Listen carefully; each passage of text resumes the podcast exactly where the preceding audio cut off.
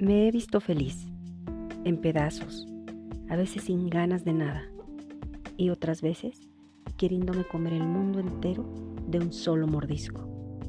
No soy perfecta, pero siempre soy yo, alguien sin filtros ni apariencias. Autor Andrés Alfonso.